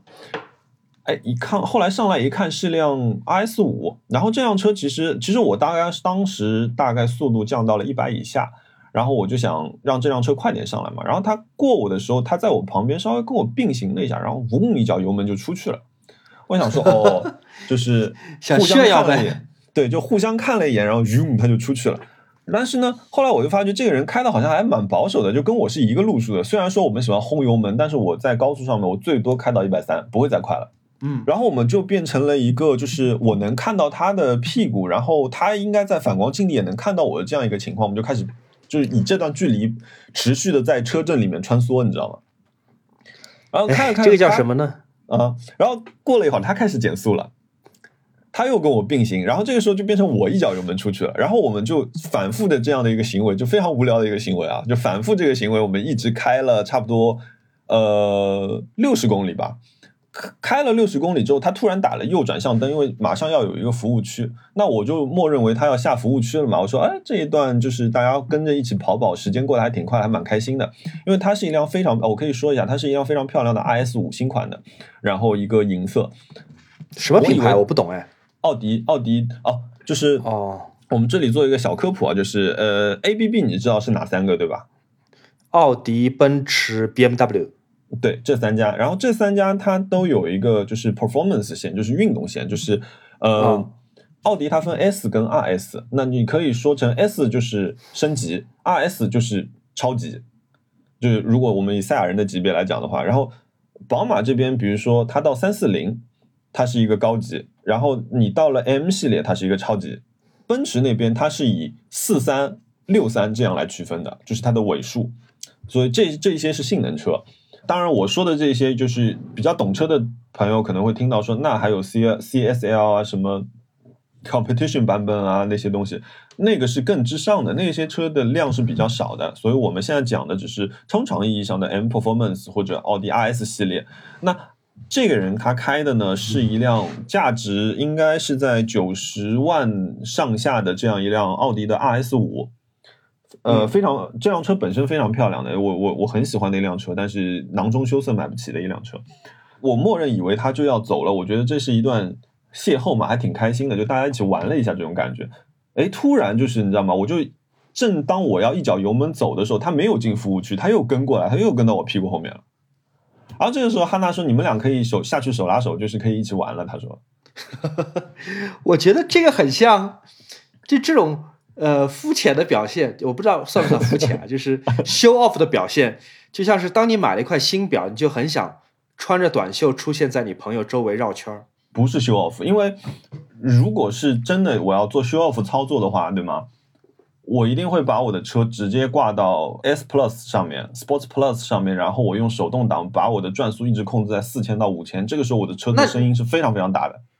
这个是 show off。那你觉得他，那你觉得他是 show off 吧？还是说他只是想要跟你就是一种汽车方式的求偶？我觉得是一个一个，哎，你的车也不错，哎，想看看，就是就是说他认为你是个同类，对，哦就是然后一发，然后他发觉我也不超速，他也不超速，就是我们是属于就是呃喜欢性能车里面比较乖的那一派。哦，那我懂了，那其实就嗯相当于彩色孔雀在白孔雀面前开屏跳舞，其实是在互相吸引。对，就是比如说你骑着自行车出去，哎，他这辆车就是你大概就知道，比如比安奇，然后我骑着一个 Konago，然后我们就哎，他这辆车不错，就是其实是有一点互相欣赏的。然后就这样开，然后到了下一个服务区的时候，我就打了转向灯，我就要进服务区了，你知道吗？哈娜就一直在跟我说，他说，哎，你说他会不会跟进来？果然他打了灯跟进来，然后我打灯就我说，哎呦，我我说哇，有点紧张的，有点你知道吗？有点像像要网友见面的这种感觉。然后就我说再开，那我说我开到第二个停车的停车区去，我看他会不会跟过来。然后果然我开到那边，他也跟过来，然后我们俩中间就停下来之后，我们俩中间就隔着一辆车，你知道吗？其实下来之后，我就发觉是一个就是很健康的一个男生，很 fitting，然后呃整理的人也很干净，穿着一身那个 Adidas 的运动服。我你知道，就是我是那种闷闷蛋，就是我可能碰到陌生人我不会先开口的那种人，你知道吗？嗯嗯，然后我们俩同时下车，互相看到对方就是微笑点头，那天好好笑。哎，你们车友的这种交友方式真的还蛮怪异的，很很生物学，我觉得。但我不知道你就是，比如说你拿着一台徕卡相机，然后你看到另外一个人，他那台徕卡也是非常低调，但是你一看就知道，跟你一样把一个 MP 造成了 M 六，你会有那种那我那我肯定会上去打招呼。就是说实话，我所以当然开车跟走路是不一样的了，走路你有打招呼的机会，但是如果我看到不一定是很贵的东西啊，有可能就是一个小众爱好的一个东西。有一个朋友他胸口挂的一个项链蛮特别，比如他吊坠是个希腊的银币，或者说是嗯他戴了一个不算很贵，但其实品味很特别的一个表，或者说是一个什么嗯东西。就总之是在我的趣味范围里面来，我是挺想跟他聊聊，哪怕他是陌生人，哪怕我们只是在餐厅或者是哦商场见到，就哪怕有时候就是能聊起来最好了。我不聊起来，我基本上也会夸一下，我说你的表真的很漂亮。那一嗯般来说，不不是一般来说，就百分之一百来说，他他也会就是善意的表达说谢谢啊或者什么之类。就是我觉得他会知道你是一个懂的人。对，嗯嗯就虽然我哦们中国人其实不太喜欢，对，虽然我们中国人不太喜欢跟陌生人打招呼，我们中国人文化当中有一种就是呃。保持光荣孤立的那种清高感，特别是面对陌生人的时候。但是我觉得你只要你表现出善意，他表现你表现出善意跟客气 nice，他应该也是同样回报的。更不更不要讲，就是说你玩车的，应该大家性格都还蛮开放的吧？在那个服务区里面，就是因为呃我没戴口罩，我又回了趟车子，所以我们来来回回打了三次照面，就是都是点头微笑，然后呃，然后后来我到他车边上的时候，我就说哇，我说你车真漂亮，然后他就有点不好意思在那里就是就是笑笑，嗯你知道吗？然后对，其实可以聊一聊的。我觉得你们肯定有很多细节话题我不懂的，可能你们可以聊聊什么用了什么发动机，什么是不是喷了漆或者什么之类，肯定有很多可以聊一聊的嘛。对，嗯嗯，对，但我我就觉得，然后哈娜就是在笑说你们这种人的，他说你们这种人的那个感情特别奇怪，他说，啊、我觉得我要是哈娜，我应该也会笑。但我但我那天蛮蛮开心，那个那那个绝对是我那天的一个一个 happy hour，啊，嗯就是甚至就是我后来就是再开走之后，我还会去就是在到杭州那一段，就是我也会想说，哎，还会会不会再碰到这？我说如果我再碰到他，我就说我上去跟他要微信了。啊、对然后还有就我我我觉得呃可以分享的一个事情吧，就是这是我我很开心的一个事情。哎，我现在老讲有台的 happy hour，我最近真的 happy hour 很多，就是 呃像上个周末演了两场演出。是一个叫杰罗嗯杰罗姆贝的一个艺术家，他做的一个是现场的舞蹈作品，就是我很少看现场的表演，呃，完，而且完全是因为就是我小时候受到很多那种，就是我不知道你们那个时候是不是啊，就是呃，中学、初中小学都会组织学生去看话剧。哦，会的。我因为看了太多那样的表演之后，我其实对现场表演是有一点点害怕的，特别是这种有互动式的表演。嗯然后那天第一天是哈娜说她要去看那个演出，我我说哦那行，我说那就是你看完之后我来接你。然后那天看完之后，我跑步去接他，他看到我他就跟我说，他说哎呀我刚刚蛮好，就托你过来看的。他说这个表演太好看了。我说 我说你觉得是我我会喜欢看的吗？他说肯定是你喜欢看的演出。这个时候就很塌着脸皮，就是马上就是跟家的人嘛，然后就跟他们联系说，哎，那个活动还有没有的看？因为票子已经买不到了，他只演两两天。然后后来哈兰就帮我拿到一张票子，就说你第二天你可以去。所以第二天我去看的这个东西的时候。我觉得非常之有趣，因为他的这一场演出的名字叫 Gala，叫盛会。其实他做过呃大概三四组这样的作品啊，他接下来会给中国单独做一组舞蹈的作品。但是我今天就来讲一讲这个 Gala，它是怎么样的一个东西呢？一个非常非常干净的舞台，三个面用垂下来的窗呃黑色幕布遮挡了，中间幕布它是可以有人进出的。哦，全程没有一句台词，然后没有任何一个旁白，没有任何一个标题打出来说我们现在在干嘛。他完全，所以他没有语言，他没有语言的那个障碍。对他完全通过就是画，就是他们的画面来告诉你发生了什么。那第一个就是一个一个女生，她背着一块牌子上来，上面写着呃芭蕾。她舞台上有三条线啊，分别是近中远三条线。这所有的演员他们挨个。呃，走出来，然后走到最终的那个最前面近的这根线的终点，然后他会对着那个观众转一个圈，就是芭蕾舞的那个转圈，你知道吧？对，我知道。就是这个东西在我们脑子里面，它其实是一个很泛的概念哦。芭蕾舞的转圈大概是什么样？但其实每个人脑子里的画面都不一样。当你就是当真的有他有这些人来演出的时候，你就会发觉哦，每个人转圈的方式都不一样。它上面有九个人，然后这个其实是第一遍告诉你我们今天的演就是表演者有谁。那这些人里面有一些是从那个希望之家来的。就有一个有一个女生，她是应该是就是得过唐氏的，然后然后还有一个男生，他是就是双腿是不灵便的，然后还有一看就是老年舞蹈团的，还有就是那种业余的，比如说跳广场舞的，所以他其实由社会上的各个阶层的人构成啊，比如说还有一些男生，就是嗯。男男女女，然后有专业的舞者，你会发觉专业的舞者的身体非常非常漂亮，他的比例特别特别好看。但同时可能也有一些已经中年发福的叔叔，他就跑上去。这样一共我记得是九个人还是还是十个人，就他们都做这一个动作。那第一个动作就是芭蕾舞的动作，然后这些人身上所有人穿的他的衣服都是非常的，我不知道你有没有看过包 house 的那个。Bauhaus 有设置过一套舞台剧的服装，你你有印象吗？我不太了解。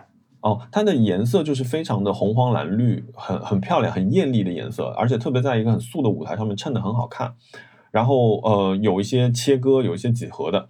然后呢，这样就是呃，第一轮就是每个人走一遍，跳完，中间没有任何沟通，他下去。然后第二个最后上来的一个人，他就把牌子翻了一下，他就说华尔兹。这个时候就是有两个人一组，两个人一组，他们又在做同样的动作，就是，嗯，你甚至有一个女生特别好玩，有一个女生带着最小的一个男生，那个女生感觉是跳现代舞这种的，啊，带着最小的一个小小孩，那个小孩大概就三四岁这种，然后他就全程基本上就把这个小孩拎在那里飞，你知道吗？就是这个这个东西还蛮有趣的。然后我就说，那其实他第一个讲的是那个呃，其实是那种制式的美丽嘛。他这两段过去之后，他后来就会出现一些，比如说独舞啊，然后或者是群舞啊。他群舞的那段是让我让我感触蛮深的，就是说他在场所有的人里面，突然就是随呃有一个人出来，有一个人出来之后，只是说大家跳他的舞蹈，而且你会非常感觉到就是。后面所有跟舞的这些人，他其实是没有看过这个人之前是怎么跳这段舞蹈的。嗯，本来是觉得蛮轻松活泼的一个呃一个一个节目，后来你是能够通过他们的行为，你感觉到他在讲平权这件事情。看了这个展览，因为哈娜不让我看任何那个就是呃之前的一些介绍或者说是一些剧透，对，这是对的，你要去看，对。然后我看完，我当时就说，我这样脑子里就出来了一个话，就是说，我说，哦，这是一个平等的盛会，就是我在微博上面写了几句话，我就说，那个一开始那是那种制式的美丽，然后你开始关注到一种身体的美丽，因为有舞蹈演员出现了，然后你在这些人他们在同一个场子跳舞的时候，你会明显的感觉到他们身体的美丽，然后这个时候又会出现一种东西叫主观偏见，就是说，当一个。呃，唐氏的呃那个希望之家的人，他出来的时候，你无法控制自己。我们得说这个事情是很客观，你知道，你通过他的外形，你意识到他是怎么样的一个情况。这个时候就会传来善意的掌声，但这个善意的掌声我是打了引号的，因为我觉得这是一种我们每个人都会有的一个主观的偏见嘛。你万万没有想到的是，这个女生她跳舞非常好看，那我觉得这个就是她的一个独自的魅力了。他的整个表演就是在讲的，就是呃，其实是一种客观的一种宽容，就是包括观众，其实你们是被带到这个表演里面去的，你会感觉到其他呃观众的一些反应。然后最后我我写的平等的盛会是，他们的舞蹈演员会冲下来，然后把随机的把你们的人给拽上去，大家就在上面跟着音乐狂扭，然后甩东西，包括说最后的男性演员都会把他们的衣服脱光，就是只留着一条底裤，把衣服全都甩在天上。这是哪里的剧团？英国的吗？Jeremy Bell，呃，我忘记，我不知道这个人是哪，应该是个法国人。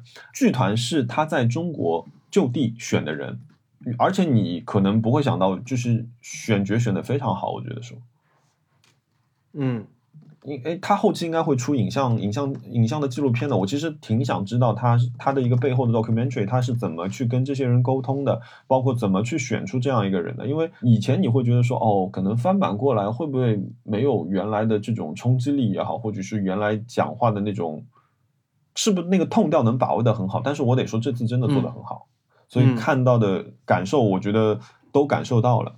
我挺喜欢实验话剧的。我其实嗯，我大学时候就参加那些学校的实验话剧的社团你你参。加演出，对，对，就是我当时的一个梦想，就是我想成为话剧演员，而且我不要演那种很老套的雷雨茶馆那种话剧，我想要做那种在形式上和表达上都有很大创新的那种非常先锋的话剧。我当时真的是做这种梦，我觉得我可以写脚本，我可以表演，我可以设计舞台。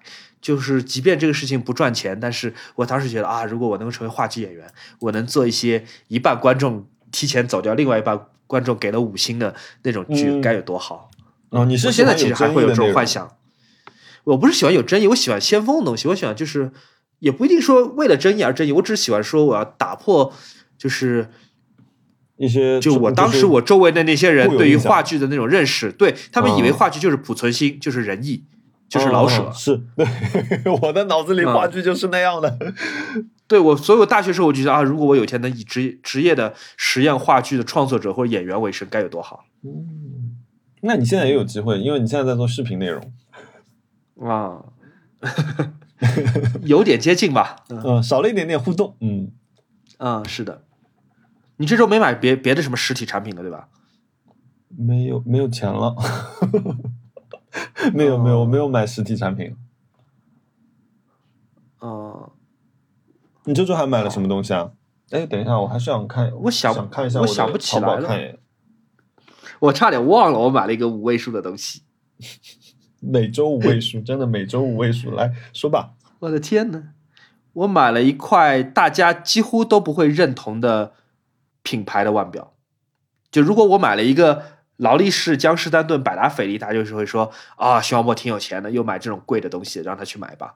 但是我嗯这周我买了一个，所有人都会觉得 what 这种东西你也会买，而且还花那么多钱。这个品牌叫做 Ralph Lauren，拉尔夫劳哦，伦。那 款拉尔夫劳伦，就大家会觉得这是个很差很差劲的品牌吧？这不就是那个 polo 衫牌子吗？这个就很土很土的牌子啊，你怎么会买这种东西？呃，但这块表真的很好，就是那块是好它唯一的的缺点，它唯一的缺点就是它是 Ralph Lauren，但你说它其实是贴标嘛，对吗？我那天还问你了，对，它是贴标，它里里外外都是积家。呃，这是而且这个我买它的造型，因为它是一个非常不规则的马鞍型的一个设计，不是马鞍，马灯型的设计，就是上面是半圆形，下面是方的，就任何品牌都没有做过这个系列。所以我说是我当时真的很纠结，就是我被这个设计非常的吸引，但是这个品牌又有点膈应。我想了半天，无所谓了，就是既然我说大家不要为了品牌买东西，那也不要为了品牌不买东西。只要这个设计是我喜欢的，而且里里外外都是我喜欢的，我就买吧。嗯而且我算了一下，还挺值的。这个表，呃，因为它非常重嘛，它是不透底、非常厚重的表。嗯呃，我接下来讲的话有点土啊，就是我把表带拆掉了，我称了一下重量，是快一百五十克，一百五十克减掉 对，减掉玻璃，减掉机芯，减掉表针，然后再换算成二十四 K 金，现在金价的价格，我觉得差不多。哎，这个表其实我第一次发布的时候，这个表其实我发布的时候我就很想买，它二零一四年发布的，表是免定价要费的，十九，要十九万，对，要十九万。我就心心想，谁他妈对不起，谁会买 Ralph Lauren 的表又十九万？虽然真的很好看，虽然真的很想要，但是十九万疯掉了。嗯，然后过去六年，我在闲鱼上看到了，闲鱼上只卖四万，四万出头一点点。嗯，而且因为这个表也没什么人会作假，所以它就是保真的。呃，对，这个是肯定是真的，真假我倒是不担心。呃，这个表没有成交记录，这个表 全世界没有成交记录，就我也不知道它二手应该卖多少钱。哦，但是我想了想，反正金价都差不多要四万块钱了，买了吧，就当买块金砖，因为这个表真的很重很重，哦，但它戴在手上是好看的，因为你那天发了一张照片，好看。的。嗯嗯，对，它尺寸没有特别大，我我我喜欢不太大的表，我也不喜欢，我也不喜欢透底的表。那正好它既不是透底，也不大，哦，而且呢比你啊，你说，你说，它而且呢，它的设计很好玩，就是嗯。它的机芯是积家的嘛，然后这个设计号称是 Ralph Lauren 自己设计，但我觉得也是积家的，因为积家历史上是有这种马灯型的上圆下方的这个设计，然后呢，它的表盘和指针的设计又很像卡地亚，这里面就要讲个故事了。这个表为什么会诞生？是因为 Ralph Lauren 跟利丰集团，就另外一个腕表集团关系特别好，所以他在开发他自己的腕表品牌的时候，利丰集团是全线出击帮忙的。比方说，我这块是计时表，用的是积家的机芯，那它的女表用的是伯爵的机芯，然后它有一些大一些的男表三针表用的是 IWC 的机芯，就是这个哦。利丰集团是好就是出大力气帮帮帮忙的，而且全部在瑞士制造。那么 Ralph 哦 Lauren 在瑞士又没有厂，那么就就那也就是 IWC、卡地亚、伯爵、积家这些厂在代工嘛，所以我嗯。认为它里里外外就是就是利丰集团的东西，而且就是各个品牌合作起来在给 Ralph Lauren 捧场。那我觉得这还挺有意思的，是个挺有意思的表。哦，对的，但它比你就是后来发的那个，就是那个那个巨大的那个钟要好看很多，一样造型。呃，对，那个钟是一九七零年代的产品，所以我就是嗯研究了一下，我就发现积家其实在一九七零年代就做过类似的产品，所以我就更确定这个表的全盘设计里面的机芯、表的工艺设计、外观是应该是由积家代工的，而积家一块钢的计时表都要卖五六万，所以我就觉得很值。嗯，好的。你呢你闲鱼上发现？我刚刷了一下那个我的我的淘宝，就是我发觉就是我确实在这辆自行车上面花了非常非常多的钱。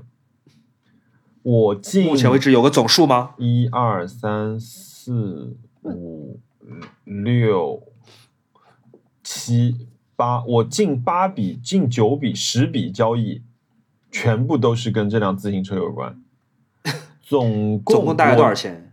如果算上我现在已经被就是列为准冤枉钱的这八千五百块钱，我差不多花了一万九千五百块钱左右。目前是一辆车对吧？一辆车，然后这个钱里面它还需要增加的是我两条轮胎的一个边轮的费用。就大家知道，我啊买了轮圈。我买了呃中间的花鼓，但中间还有很多钢丝，这个东西不是我自己能装上去的，这需要有专业的人他来进行用一个专业的编组工具，然后把这个轮胎编起来。然后编的时候还有不同的花纹选择，呃，所以这个也会有一定费用。车子可能呃还要有一点点的保养，所以我可能需要拿到自行车店去，然后他们把帮我把旧的部件全部拆下来，全部换新。这里面差不多可能有会五到六百的人工费在里面，所以总共花完估计我觉得两万二左右能打住吧。你差不多要在这个车上总计估计会超过两万五吧？呃，我我我觉得，我觉得按照我现在算，我现在留了一点 buffer，我估计是两万二左右是能够就是落地开启。啊嗯，啊因为我还问了挺多车友的，就是说他们说我买的那些配件，因为其实我以前也也玩过一阵自行车，所以基本上对大大概的一个范围我是有了解的。然后我这次呢，我就有点就是说，我就想说，那我既然都已经从日本订了如此喜欢的一只架子回来了，我就是要买到位。然后我基本上就是在 NJS 这个范围里面买的都是不错的配件，所以他们就说，哦，他说你这个配件单确实是蛮花钱的。都差不多是、嗯是这个样子。而且因为呃，NJS 前两年如果在拿到四五年前来讲的话，其实它是有一定热度的，所以它的很多配件是在比如说你在闲鱼上面是有流通是可以买到的。但是呢，就是最这一段时间开始，因为也有冷门，冷门起来了，因为它的那些很多数据规格是很小众的，然后包括说那些国产的一些就是自行车品牌也开始起来之后呢，就是说你在闲鱼上这些都很难有机会淘到一些它的配件了，所以我不得不有很多件是买新的，所以导致我的整个车价非常非常贵。嗯，真的是一笔旷日持久的投资啊，哦，而且花了你挺多精力的。对，希望骑起来是真的很爽，到时候等到你车组装起来，我要来骑一骑。没问题。那我我就希望就是。因为这个八千块钱里面有大量的核心组件，所以如果它不到的话，我这辆车真的不知道何猴年马月才能落地了。所以就希望一切能够顺利一点吧。对好吧，那你许愿吧。我的许愿哦，讲到许愿，就是我终于确认了我到底要买哪一个 3D 打印机。嗯，终于选，这是我们第一期话题，这是我们第一期的话题。对，所以大家看，就是我们买一个东西，其实不是冲动，真的是研究了很长很长的时间，终于决定说我要买哪一个机器了。呃，我我前阵子在研究一个东西，就是三 D 打印机它分多少种种类，就我们不分，就是不分系类啊，它主要分两种，一种是三 D 打印，也就是说我们看到像那种蛋糕裱花一样的，一圈一圈一圈一圈这样起来的这种，呃，是那种通过三轴机械臂进行一个打印的。呃，还有一种就是说，你看啊，大家在一个盘子里倒了一堆树脂溶液，然后慢慢慢慢这个模型就从里面长出来了，这种叫 3D 光固化打印。然后这个是讲的比较形象的一种方式啊。那这两个东西主要的区别是在什么上面呢？就是说材质区别，还有就是说它最后成品的呃区别。那比如说光固化打印，它有很多的材料可以供你选择，软的、硬的、韧的，还是呃比如说半透明的。但是呢，传统的 3D 打印它在这一块就比较少，因为呃它的耗材相对来说便宜一点，但是它比如说只有实色的。而且你用它打半透明的不好看，因为你会看到非常明显的圈纹。嗯，但是它的优点是什么呢？打印尺寸大。能做什么呢？能做到多大的东西？呃，它基本上你能把一张 A4 纸这样一个立方的东西可以做出来。就你把一张 A4 纸竖起来转一圈，这样一个圆柱体的范围里面的东西，基本上的基本上这个尺寸都是能做的。然后。呃，如果是那个呃光固化打印机呢，就是基本上小一半，就是你拿一张 A 五的纸竖起来转一圈，差不多就是这个范围里面它能做的，而且可能高度还到不了，可能高度要更低，大概是一百五十公分左右吧，已经是很大的了。就它存在这两个区别，那这个是他们最主要的区别。另外一个区别，他们的区别就在于就是成品精度。光固化打印机，他们现在开发了一种东西叫四 K 屏，黑白的，因为它是通过一次每一次曝光，曝光之后让这一片的树脂凝固，然后再到下一层再曝光再凝固这样的一个过程，然后慢慢让这个东西长出来的。所以说它的精度呢是会相对来说比 3D 打印高的。就在想我家里到底要打大的东西还是打小的东西，我到底要打什么东西？哎，后来我想，哎，就是哈娜她做首饰的，她其实做小东西多。然后我后来我想想，我要打什么东西？我无非也就是打一点，因为我自己的家具我肯定打不了，你要打也是要出去打，我最多自己打个小样看一看。所以其实打小东西这个呃呃范畴是我我可能主要要用的一个东西，所以我可能想说，我当时把方向又瞄到了光固化上面去，我开始研究，然后价格其实差的也差不多不多。然后我研究了一阵之后呢，发觉又有一个问题，就是又停止了我去购买这个东西的脚步。就是光固化里面它用到的树脂的味道是非常大的。而且树脂这个东西本身是有毒的，而且它又是在一个开放空间里面。然后我因为我有一个朋友买过一台早期的光固化打印机，他跟我说你绝对不可以在家里用这个东西。为什么？然后上呃，因为味道非常大，而且这个味道是带有毒性的。嗯，不能控制吗？你在厨房或者说是在有通风设备的这个房间里面，就是味道非常非不至于说常大，因为它是一个全敞开式的这种散味道，就是它并不是说我打出来那一段才有味道。它等于说整一盆溶液放在那儿，它就是在挥发味道的。然后呢，我又停了嘛，我就觉得说，哦，这个东西毒性太大，不行。然后、呃，上周我刚好就是忙完了手上一阵子工作之后呢，我就在网上看看看，我想说，哎，看看最近有没有什么新的设备啊，看一看吧。突然我发觉有一种东西叫水洗树脂，嗯这个东西比别的树脂可能贵出去百分之三十到五十，但是它几乎没有味道。所以我嗯接下来会买的就是一台光固化打印机，然后加一个水洗加水洗树脂这个门类。然后，当然它就是它也麻烦啊，它就打印出来要经常让它晒晒太阳来固化它。但是这个已经解决了我一个非常大的问题，接下来我就可以在我的植物房间里面进行一个 3D 打印了。嗯，嗯，所以这个就是我的一个即将要完成的许愿。这个 budget 就看我那笔钱是不是冤枉钱了。这个东西我觉得你放在家里还是要三思，因为这个东西不会在设计上是美的，它又会占据很大的体积，占据很大的注意力。你哦，每天你说那得看着它，个但是又 3D 打不是印机吗？每天，对啊，还蛮好看的，我回头可以发给你看，还蛮好看的，就是干干净净，哦好吧就是不不会是那种张牙舞爪，就在那边哟，这是个什么东西的这种感觉，你会感觉它像一个小型烤箱，长了比较高的一个小型烤箱。嗯好吧，行，嗯，嗯，你呢？许愿五十万的唱片到手了没有？没有，这个我每天都在看，我每天都在看它卖掉没有。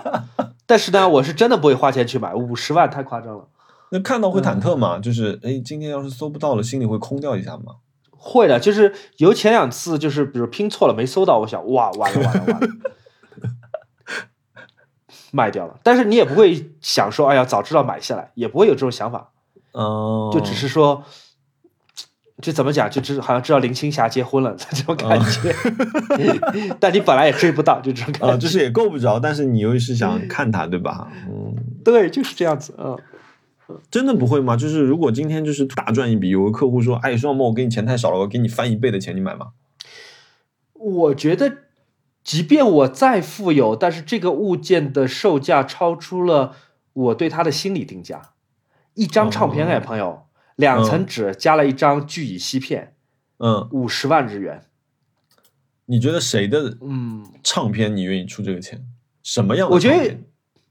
其实有很多唱片现在都能卖到五十万日元，但是比如平克·弗洛伊德嗯的第一张专辑的出版的红胶，嗯五十万日元我是想要的，而且我会抢。Trace 嗯，我很想要，这个就是买买唱片或者听歌很多的人的痛苦，就是很多唱片你都想要，而且也不能妥协，我不想要再版，我不想要便宜的版本，但是你又不可能不可能全都买得起的。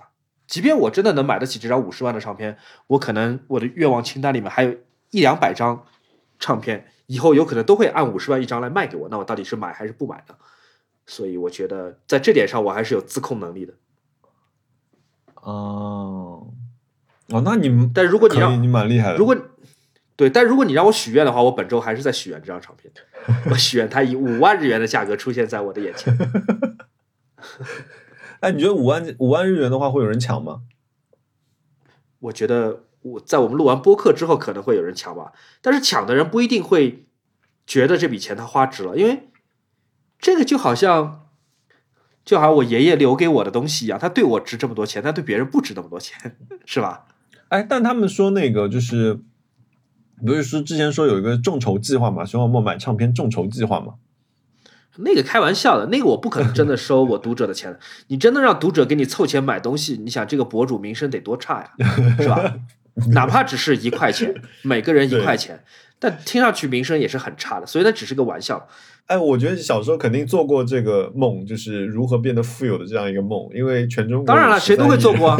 啊，对啊，谁都会做过啊，就会觉得说，哎，全中国十三亿人，每人给我一分钱，我就哇超有钱。这种梦大家都做过的吧？但是你真的，一旦有人要给你钱，就我真的我私信收到很多嗯嗯，红包，微博红包，我、我哦真的啊我都说了谢谢，对，但是我都嗯。没有领，我都我都没有点领取，嗯，对，这个有点之后不知道怎么处理这件事情，就感觉你就我对这件东西我一分钱都不能丧失了拿一个，对就对。对，你点开来是个一分钱，我拿了我都觉得就很傻，就是在线 乞讨拿钱这件事情是不对的，嗯，那好吧，哎，那我们那你觉得我们下一期有机会把 Ryan 叫来吗？